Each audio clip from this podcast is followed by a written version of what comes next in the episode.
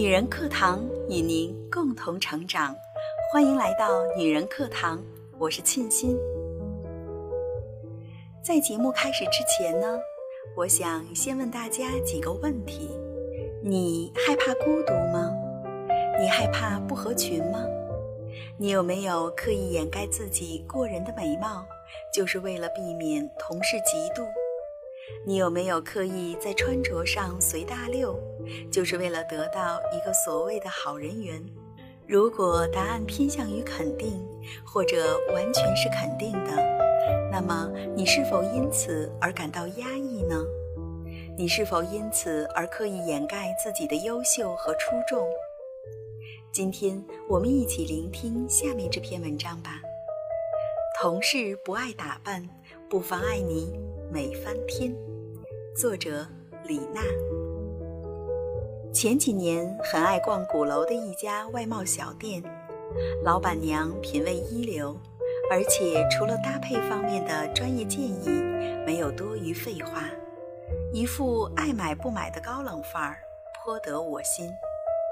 去的次数多了，渐渐熟络起来，也聊些家常。得知她曾经是某知名医院的护士，我很意外。她漫不经心一句：“每天上班都要穿护士服，烦死了。”所以我辞职开了这家店。你知道，我这个人就喜欢穿，喜欢打扮。那时我在一家老字号国企上班。嘴巴惊讶成 O 型，这也可以成为辞职的理由。现在我当然心领神会，就像张爱玲的姑姑张茂渊说过：“愁眉苦脸的挣钱来，愁眉苦脸的活下去，又有什么意思呢？”美美美早已成为心照不宣的职场力。可我认识的身在企事业单位的姑娘，依然个个朴素的清汤寡水，一路朝着素颜朝天、贤良淑德的老干部即视感划去。就连曾经大学里挺爱臭美的女生，进了森严的国企，气势都要低下去。挑衣服的时候战战兢兢，怕太出挑，引起领导和同事的注意。可是渐渐的，你会从不再精心挑选一件衬得上你气质的衣服，到化妆的步骤一减再减，最后没有特别重要场合就干脆素颜，再到你对生活的一切仿佛都可以放低要求，没有什么不可以将就，反正大家都是这样过的。女人的衰老不是从眼角渐生纹路。胶原蛋白流失开始的，而是失去了一份心气儿。这份心气儿是什么？是他想要踮起脚尖儿，向这个世界要一份专属他的理想生活。是他永不放低自己，不允许自己掉进凑合度日的泥淖里。相信我，同事不爱打扮，并不妨碍你美翻天。我过去就职的国企。冬天扑面而来的是五颜六色的冲锋衣，夏天球鞋搭配花边裙是太多人的标配。谁烫个头会被一群妇女围观好半天？去香港买双五零五零的高筒靴，简直是搞了一桩惊动上下十层楼的大新闻。在那样寡淡的着装环境里，我的同事兼好友 W 同学。有本事每天穿的进可拎 MacBook 参加高端 meeting，退可跨之 LV 去 dating，关键是精致得体，神采奕奕，细节处亦有点睛之笔。其实，在端庄的国企，你依然可以保持美的低调得体，每天化个淡妆，只需要早起十分钟。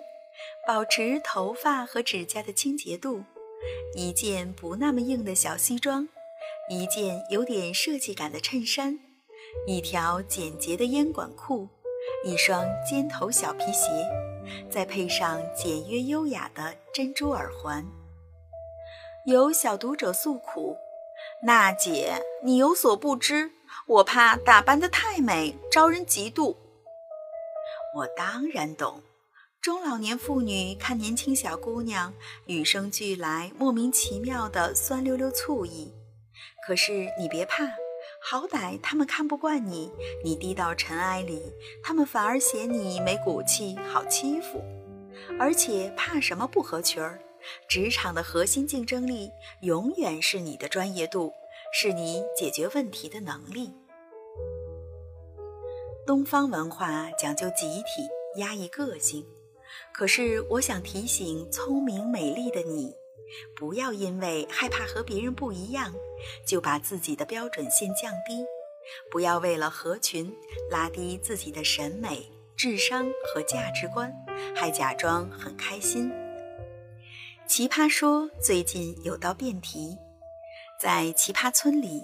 有个巫师滴了七滴药水在井水里，从此喝了井水的村民变得意识错乱、颠倒黑白，最后只剩下你还没有喝，还能分出美丑，还能分出对错。那么你面临两个选择：喝下井水，和大家幸福的生活在一起；坚持不喝，哪怕孤独终老，也绝不忘记自己是谁。你会怎样选择呢？曾经我也很弱，内心没有力量，所以害怕和别人不同，害怕流言蜚语，去迎合工作环境的审美和价值观，成为别人口中的懂事姑娘。可是那又如何呢？最可怕的不是失去他人认可，而是弄丢真实的自我。你想要的美好，本来就是这世界的稀缺物种，是需要勇气、耐心、胆识和智慧去够到的东西。它充满诱惑，也布满风险。你必须担得起风霜刀剑，经得起嘲讽诋毁。你要强大起来，不要沉沦下去。一个人对衣着的态度，其实就是他的人生态度。我喜欢那些打扮得美好得体的姑娘，喜欢那些在黑白灰的世界依然可以活出五彩斑斓的姑娘，因为她们让我看到了生命力，那种无论生存条件如何苛刻，依然向往美好、奋力向上的动力。文章分享完了。听完之后，你有什么样的感想呢？懂事的你，完全可以不用太在意别人的眼光，完全可以活成自己想要的样子。这就需要我们有更强大的内心。我们应该足够强大，去应对这种出众。这是一种从内散发出来的自信和美丽。所以，勇敢一点，让自己美丽起来吧。这才是一种强有力的生命力。好了，我是沁心，本期节目就这样喽。想查看节目的文字稿或与我们取得更多的交流，欢迎您搜索“女人课堂”公众号或搜索 FM 一三三二，添加关注就可以喽。好了，亲爱的听众朋友们，咱们下期节目再会。